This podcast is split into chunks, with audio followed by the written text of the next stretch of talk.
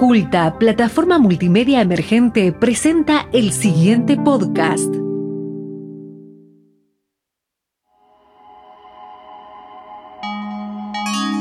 Nosotras somos Kei y Tef.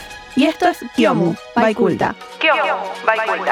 Un podcast donde te contamos todo sobre la cultura asiática Desde el anime, el K-pop, hasta el cosplay, un poco sobre las culturas emergentes. que cada día crecen un poco más en nuestra ciudad. Hola a todos, bienvenidos a otro episodio de Kyomu by Culta. Esta vez nos va a tocar hablar sobre K-pop y baile y estamos acompañados por Mele. Hola Mele, ¿cómo estás? Hola, ¿todo bien? ¿Todo bien? Mele, para, por ahí ya la conocen, si nos siguen a nosotras en las redes y eso, eh, es profesora de baile y entre ellos das K-pop, Ujú. Sí, por ahora me dedico al K-pop nada más. nada más que al K-pop. ¿Hace cuánto que das eh, lo que es K-pop? Y empecé en 2019 a dar clases, así que hace unos añitos. Em, ¿Y vos das eh, en varios lugares? ¿Estás dando ahora o en uno? No, estoy ahí, sí, en varios lugares y estamos con las competencias, con el grupo competitivo Bien. K-pop. Em, ¿Cuándo sentís vos por ahí que arrancó lo que es el boom del K-pop? No sé si algunos lo ven desde ahí, pero creo que del Gamma Style fue ahí. Sí, es como sí. que cualquier persona que le hables K-pop es como, ay, Gamma Style. Cualquier persona. Mal, Pero más reciente es como que todos BTS mal. conocen más. Sí, es lo Bien, que decíamos sí, el lo otro que día. decíamos la otra vez. ¿Y cuándo vos arrancaste con el tema del K-pop? Uh, no, yo empecé en 2009-2010, imagínense, hace un montón. Que el K-pop está desde antes igual. Sí. Que empecé con los videos y eso de YouTube. Empecé con Shiny, que era lo más viejo. Así que más o menos en 2019-2010 empecé. O sea que a vos primero te gustó, digamos, por gusto personal y después indagaste para dar eh, para darlo como disciplina. Claro, sí. Primero como que busqué el K-pop y todo, ya me gustaba bailar. Y después como que antes de dar clase de K-pop empecé a bailar otro ritmo, porque obviamente el K-pop es un ritmo, pero dentro de eso tiene muchas danzas. Entonces era como súper difícil. Bien. Claro. ¿Podés explicar para el que no conoce qué tipo de disciplinas, qué tipo de danzas se mezclan en lo que es K-pop? Y en el K-pop ahora es más fusión style. Es como que tiene de todo un poco. Pero tiene dancehall, tiene hip hop, tiene heels. Que heels ya mucho no se ve igual. Es como que era medio insoluble. Ah, para los idols. Sí. Así que no usan tantos tacos, pero antes había mucho Sí, heels, fem. Ahora como que está muy hip hop todo. Sí, o sea, sí. más, Más urbano. nada. Sí, todo re urbano. Pero es como que mezcla de todo. Un paso, o no sé, de danza clásica. Claro. Y vos decís, ¿cómo hago eso? ¿Cómo levanto la pierna hasta la cabeza si yo no llego? Y claro, hay que adaptarse más o menos. A mí lo que me sorprende siempre, eh, por ahí en los eventos nuestros, cuando hay ferias y eso, es que los chicos por ahí salió una canción ayer y el sábado ya tienen la coreo impecable, copiada, exacta, como si les fuera un espejo. Sí, sí, sí. ¿Cómo funciona eso? ¿Cómo es tu técnica, por ejemplo, para aprender? Uy, bueno, yo ah, no tenía paciencia antes. No, Era como que quería ver el video, lo quería aprender y era un desastre. Después lo veía y decía, ay, ¿qué hice? Por Dios, me tragué como 80 pasos.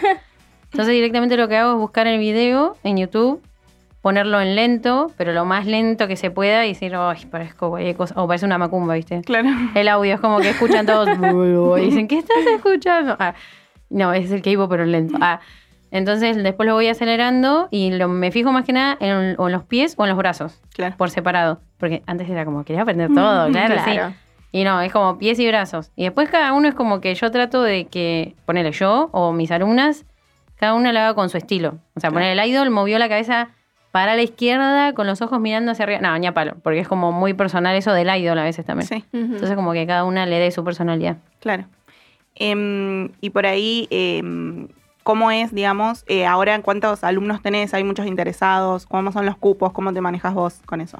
Y ahora el cupo bajó bastante porque viste que después de la pandemia, es como que la pandemia en realidad mató a, a generar a todos los de baile, no solamente a K-pop. Porque es como que todos estábamos en casa y que era. Claro, lo Claro, en tu casa. sí. Claro, buscábamos videos de, o elongación, lo que sea. Sí, O sea, sí. Cualquier cosa era como encontrarse en YouTube y dices, wow, no sé, una torta. Ah, que siempre lo que diferenciamos en cualquier disciplina o en cualquier cosa que quieras hacer es, una cosa es cuando vas a estudiarlo y otra cosa es cuando lo aprendes, que sos autodidacta. Claro, Llega un punto del autodidacta que se estanca. claro. Entonces, como decís, "Buah, voy al conocimiento y aprender. Así que es como que muchos no saben de baile en general los que van a bailar K-pop y es como, ay, yo me la sé la coreo. Y después ven que es como, wow, más Dios, así era la coreo. Y es como, Sí. y yo, ah. pero lo bueno es que lo que trato yo de hacer con el K-pop es que se interesen en la danza, no solamente en la Sí, música. obvio. Claro. Porque muchos deben ir solo porque no sé, me gusta BTS, entonces quiero aprender una coreo o quiero Claro, específicamente. Es como, hola, me quiero aprender esto de BTS. Y yo, no. No. Ah. bueno, sí. Claro, todo tiene su técnica detrás. Sí, aparte muchas horas de trabajo. Yo me acuerdo, yo tomé clases con Mele. Fue una creo que fui una de las primeras. Sí. Eh, y también veíamos muchas cosas, hacíamos muchas cosas muy locas. Nos hiciste hacer cada cosa, Mele. Es como, anímense. Sí, obvio, era como animarse a todo, intentar pasos, movimientos, las coreos, las posiciones, más que nada, eso también era re complicado, posicionarse y todo. Y así que eso también, ¿cómo lo manejas? Porque me acuerdo que tenías esa libretita que te anotabas todas las posiciones. Es un desastre. Y yo entiendo. La, a ver, la miro y digo, bueno, chicas, ¿se acuerdan ustedes? Ah, y era como, sí, voy acá. Ah. Claro, porque encima lo que pasaba en 2019, que cuando iba a TEF, eh, veían muchos chicos que iban. Entonces, no sé, ponele BTS, ¿cuántos son? Son pocos. Sí, son Claro. Claro. Y vos decís, Claro, ¿dónde Tenés meto el 15. resto? Sí. y me Sí. sobran. Ah, son los backdancers. Ah, quédate atrás. Ah.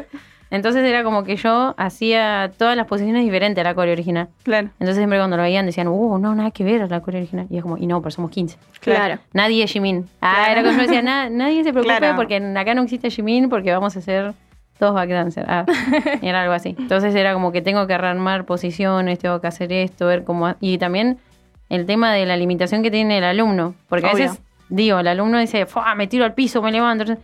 No es tan Eh, fácil, la chicos. rodilla, ah, no, te querés dislocar la rodilla. Yo como, no tengo drama, pero cuando seas grande, ah, porque todos son Sí. más chicos. Pero Andrés, la limitación también es esa. Es como que no Claro. somos eh, un clases de K-pop dance cover. Claro. Es como que es K-pop, Claro. estilo K-pop más que Claro. nada. Claro, no es eh, copiar el video, sino haces vos coreos y eso con la música. Claro, sí, siempre es como que las chicas dicen, no, pero la coreo no era No así. claro. Y las viejas ya están como, No. háganle lo que dice Mele. Ah, es como, no hagan otra cosa. No, no va a pasar eso, chicas, no van a hacer lo mismo. ¿Y cómo es el tema de las competencias que vos contabas ahora que estaban por ahí preparando para Y competencia? Nosotros estábamos, en 2021 empezamos a competir, que fue después de la pandemia que se abrió todo, fue re caótico porque era como estábamos con barbijos y todo, y era como, terminábamos de bailar como, ay Dios, no puedo respirar, y. Sí. Entonces de ahí empezamos, pero no había todavía categoría K-pop en las competencias de baile, que son competencias internacionales en realidad. Son sedes acá en Argentina o sedes eh, por provincia y después se reúnen todos en una sede. Entonces, las de, que hicimos en 2021 solo participamos en Bahía, que fue la Capó Competition en Punta Alta, después torneo Iris y Al Dance. Em, a esas competimos y quedamos acá. Y el año pasado sí viajamos a Mendoza, a una final latinoamericana. Tremendo. Todo latino, era como, ah, Wow, qué piola. y era como unas chicas de, mm, creo que era Colombia, que viajaron. Ellas quedaron primero. Ah, nosotras ahí segunda, ah, pero igual es Ah, como casi, que- casi, igual re bien. Casi, casi, sí. Pero bailaban re lindo y era como, yo le digo, animen a sus amigos de allá, a Capo para que se animen. Pero claro, es mucha la plata también para viajar sí, y todo. Sí, sí, sí. Sí. ¿Y cómo manejan ese tema por ahí de los que es eh, ir a competencias y eso? Y normalmente es como que tratamos de vender, Claro. de vender, de vender, de vender. Autogestionarse. Sí. Ahora estamos con los sorrentinos siempre. Es como que es lo más rico ah, y es lo que más se vende y listo. Ah. Claro. Porque normalmente lo que es arte, cualquier cosa que, o sea, no es arte, sino cualquier disciplina. Sí, sí, sí. Vos decís rugby y ves en la tele que, no sé, están vendiendo tal cosa, que van a hacer un té bingo, y vos decís, ¿cómo? Rugby nacional Claro. y tienen que juntar plata para poder viajar. Y obvio, porque sí. nadie te va a dar plata aunque representes al país. Ah. No, obvio. Entonces con esto es lo mismo, es como que todo el tiempo tratar de rajuñar por ahí. Ah. y vestuarios igual, olvídense de mandar a hacer un No, vestuario. Claro, no. Las hacemos nosotras y que quede lo más facha que se pueda. Bueno, entonces dentro de, digamos, de la gente que va porque le gusta el K-pop, eh, se suma gente, o sea, o termina por ahí gustándoles la disciplina y se animan a competir y a... Hay de eso, hay mucho. Sí, también. O hay gente, por ejemplo, que no conoce el K-pop y nosotras como no nos damos cuenta a veces. Es como Claro. que hablamos de, estamos en Claro. una época de la clase, ay, ¿viste el chusmerío de este, el Claro. chusmerío? Y por ahí se quedaban así. Y de la nada dicen, ah, pero yo no escuchaba K-pop antes. Claro. Y Claro. como, ¿y cómo hiciste para venir? ¿Cómo llegaste acá? ¿Cómo hiciste para venir a tomar clases? Y dice, no, pues yo quería aprender baile y eso y me re gustó. Entonces Claro. empiezan a preguntar, ¿y esta canción de quién es? Y esto. Y después empiezan a estañar. Claro, Y termina siendo sí. reca popper por nada, las clases solamente. Ah, recopado. sí. sí, es como, "Ujú, ah, me gusta. ah". Claro. Em, y vos sos eh, por ahí en la comunidad, además de ser bailarina y profe, em, participás también por ahí en eventos y eso. Y hace mucho que no puedo porque trabajo fin de semana Ah, ahora. claro. Pero antes sí era como que íbamos a los eventos, bailábamos, hacíamos show. Claro. Más que nada show, mucho. Porque era como que la tenía los alumnos y era como, bueno, aprovechen a bailar. Ah, sáquense Claro. el miedo, aprovechen. Entonces era Claro. como cualquier lugar donde podían bailar, lo llevaba. Claro, Bien. muchas random, muchas. Sí, sí, sí, sí. Vi también que a veces han hecho eventos tipo 15 y esas cosas. Sí, también nos contrataban y bailábamos en los cumpleaños. Era como, Está bueno, bueno. de BTS. Ah, Sí, olvídense, sí, como, era obvio. Bailábamos Big Drop y ahí sí nos hacíamos la ropa igual a ellos. Claro. Todo ahí pintando, y la mano y todo. Ah, Pero era como todos, ay, por Dios, qué lindo, se ve re lindo. Está re bueno. Sí, eso estaba bueno. Bien. ¿Y a vos qué mm, por ahí qué te gusta de la comunidad que se está armando en Bahía? Porque se está armando bastante grande hace Sí, un tiempo ya. Y yo me acuerdo que en mi época. Ah, por Dios. Cuando recién empezaba, yo estaba en un grupo de K-pop Argentina. Ajá. Entonces ahí escribí si había una- alguien de Bahía, porque yo estaba sola. No conocía Claro. a nadie. Entonces tenía una amiga que nos juntábamos en la plaza. Imagínense, que nada que ver. Y era como que hablábamos y ella era, sabía más que yo, entonces me enseñaba los nombres y todo eso. Entonces era como re loco decir, pasás Claro que por la antes plaza no había y es un y montón. ahora es otra cosa. Sí. Son muchos chicos y cada vez más. Y es como que me gusta la fusión que hacen ahora con el K-pop y el anime. Claro, Porque es como que les sí. gusta todo lo asiático en general. Sí. No es solamente que se quedan en K-pop, es como Claro. las dos cosas. Claro, sí, nosotros que hacen por ahí cuando hacemos eventos y eso lo vemos sí, también. También, sí, mucha mezcla. ¿Y vos qué onda? ¿Te gusta el anime, los K-dramas? Mm, llama, los animes hace mucho que no veo. Ahora estoy viendo One Piece, que nada que ver. Es como que no va a terminar nunca, pero lo empecé a ver. Y cada drama sí, mira un montón. Un montonazo. ¿Alguna recomendación? ¿Alguno que quieras tirar? Tipo, tienen que ver este sí o sí. Y ahora yo estoy viendo mm, confesio- confesiones de matemática o algo así es. No me acuerdo los nombres en español. Pero, por ejemplo, a mí el, mi fan fan que me encanta es eh, Goblin. Ay, Sí, por amo. Dios, sí, amamos. Creo que todo el mundo que ve Fue el mejor, por Dios. Es como Sí. que si no lo vieron, véanlo. Véanlo, por favor. Si nunca sí. vieron un K-drama, Goblin. Nosotros con mi amiga lo veíamos en simultáneo, pero cada uno en su casa, y era como mandarnos fotos de la mesa llena de papeles de higiénico así, y era como, no doy más, ah, voy a ir al médico, me duele el corazón. Yo la vi en pandemia y la obligué a mi mamá a verla. Sí, yo también Y le se dije a mi copó. mamá que la tenía que ver sí Y o se copó y la miró. Me decía, ¿cómo se llama esa del bicho que miramos? Sí, es que como los nombres son raros, dice Goblin, ¿qué es? ¿Qué onda? Sí, sí, alguien se piensa tipo el duende. Claro, un duende. Spider-Man, ¿viste? El Goblin. Claro. Pero sí, eh, después, ¿qué más? Eh, bueno, ¿cómo es tu- el tema ahora de estás dando clases, eh, trabajando mucho? Y sí, ahora estamos, más que nada con la competencia, le estamos mandando mucho porque como mm, esto del K-pop lo empezaron en 2022 a hacer en, en los eventos de estos Se de danza. a sumar, eh, digamos, como categoría. Claro, como claro. categoría K-pop, porque no había antes. Entonces es como que intentamos de que los grupos de acá de Bahía se animen a competir, que son costos más elevados. Porque nosotros estamos acostumbrados a bailar en eventos claro. donde o no nos cobran nada o hacemos show, pero O sin costo. presentación, claro. Claro, presentación. De última Ujú. pagas la entrada nada más. Claro. Y acá es como que es súper elevado los costos para competir. Entonces por ahí te achicas un poco con ese modo. Claro. Pero después hay un nivel de baile re lindo Sí, ahora. nosotras Sí. decimos siempre que nos sorprende un montón el talento que hay en la ciudad porque van y la rompen, van a tipo a las random y la rompen mal. Y aparte estaba, se va todas con vestuario y todas divinas. Sí, sí, sí. Y qué después la ves haciendo trucos ahí por el piso, revoleándose. Sí, me encanta. Las rodillas en la Sí. plaza, Rivadavia, todas raspadas. No. Sí, pero bailan súper lindo. Y se nota que les gusta y también que veo que ensayan y todo, pagan eh, salones de baile sí, para... sí, sí. Que eso olvídate que antes era como que cada uno hacía lo que le salía y se juntaban y Claro, bailaban en la plaza y era cualquier cosa. Nos veían todos de, ¿qué están haciendo? Y nosotros, ay, re felices bailando cualquiera.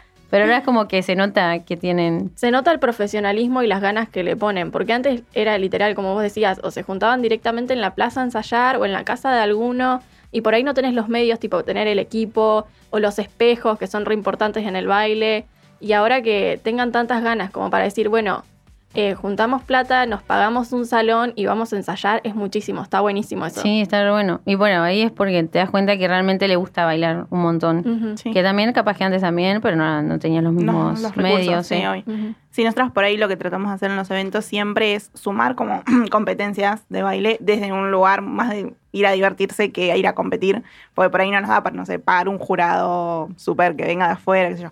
Entonces lo que hacemos es eh, tratar de siempre que se lleven todos un premio, pero que se animen a participar. O sea, como que sepan que no va a ser un premio el premio, pero bueno, algo se van a llevar y es como que se animen porque está buenísimo lo que hacen. Y está bueno que el Sí, resto claro. los vea. La idea es darles el espacio siempre para mostrar lo que hacen, como decís vos, eh, ir a un lugar y decir, bueno, tomamos esto, vamos a bailar, le metemos ganas, si sale bien, sale bien, si hay errores después se arreglarán. y es eso, ir a, a mostrar lo que hacen, básicamente. Claro, porque la competencia siempre se lo ve como algo negativo. Mm, Como claro. diciendo, wow, vamos a competir, van a haber otros que son mejores que nosotros. Y es como, en la vida hay gente que es mejor y Sí, gente en que todo. es peor, en todos los aspectos. Entonces, como que no hay que preocuparse. Y también el resultado del jurado siempre se ve como algo negativo. Claro. Como diciendo, ay, yo bailé mejor que el otro. ¿Y por no. qué el otro ganó? Y es como que a veces hay que ponerse del otro lado y, y decir, ¿por qué no gané? Claro. O por qué el otro ganó, qué hizo. Lo, Claro. lo sí, mirás, sí, sí. o vas y le preguntás, y, o le decís, felicidades porque ganaste, y le preguntás, ay, ¿cómo ensayaste? ¿Qué hiciste? Ay, me gustó tu cara y todo. Porque a veces de esas cosas aprendes siempre. Sí, Y no es algo malo decir, ay, no voy a competir nunca más porque al final nunca gano.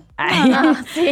Y es como que no, no sabes bien qué busca el jurado. Porque a veces es como que el jurado ve algo que le gusta y no necesariamente tiene que ser que baile re bien. Sí, un- o en la técnica o no sé, muchas cosas que tiene la disciplina, que el jurado las valora y está bueno. Sí, sí, con Sí. eso siempre es lo importante. O ir y yo le digo siempre cuando compiten en cualquier competencia es acercarse al jurado y preguntarle en qué pueden mejorar. Claro. Porque sí, es como tener ese que- feedback y esa retroalimentación de decir, bueno, me fue bien en esto, me fue mal en lo otro, ¿qué puedo mejorar? ¿Qué puedo seguir así? ¿Cómo, cómo lo manejan eso ustedes en las Sí. competencias? Y nosotros siempre hacemos eso. Por ejemplo, estas que son de baile, siempre vienen, o sea, la mayoría son eh, los coach del bailando. Ujú. que ellos son profesionales, ya tienen estudios de baile y todo. Claro. Entonces siempre vamos a hablar y normalmente nos, nos da como que nos quedamos así impactadas, como diciendo, conozco lo que es el K-pop, no conozco la canción que están bailando y todo eso, pero me gusta mucho la ropa.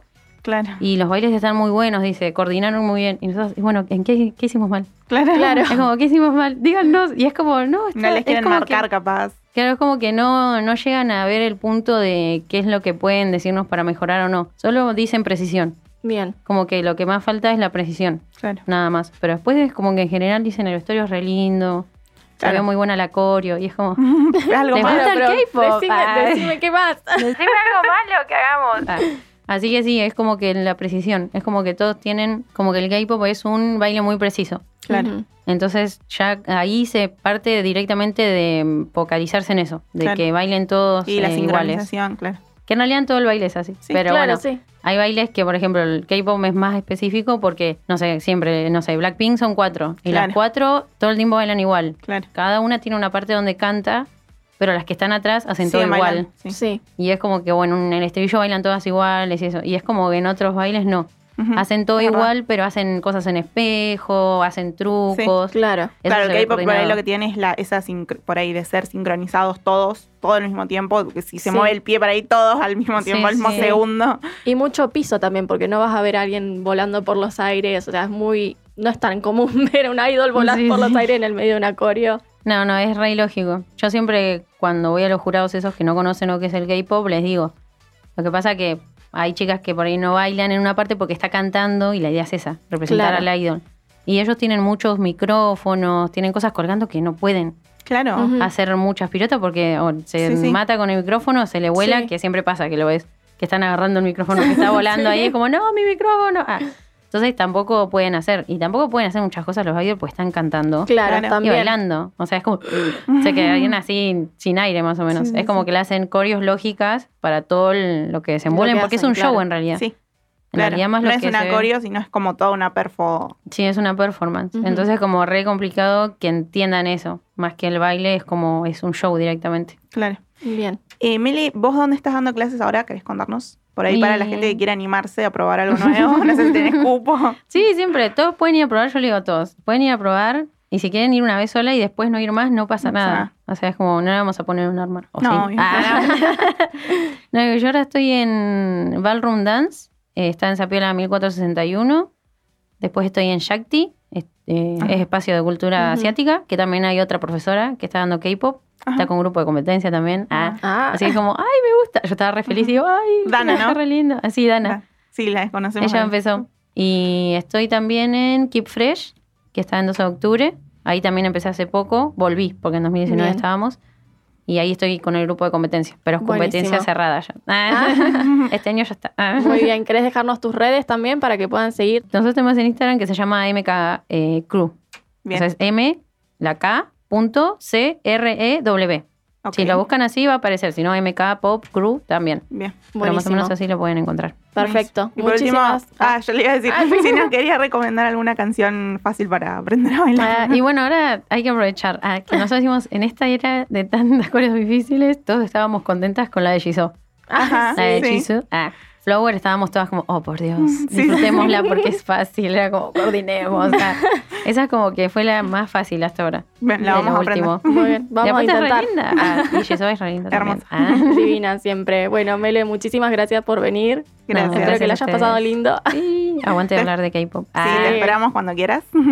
y ojalá vengan gracias. eventos y podamos hacer algunas cositas. Sí, sí, de una, de una. Más vale. Ah, muchas gracias, chicas. que les vaya muy bien. Gracias. Bueno, muchas gracias por escuchar este capítulo de Kyomu Podcast by Culta y nos veremos en el próximo. Presentó el podcast Culta, plataforma multimedia emergente. Nuestra web culta.ar y redes sociales.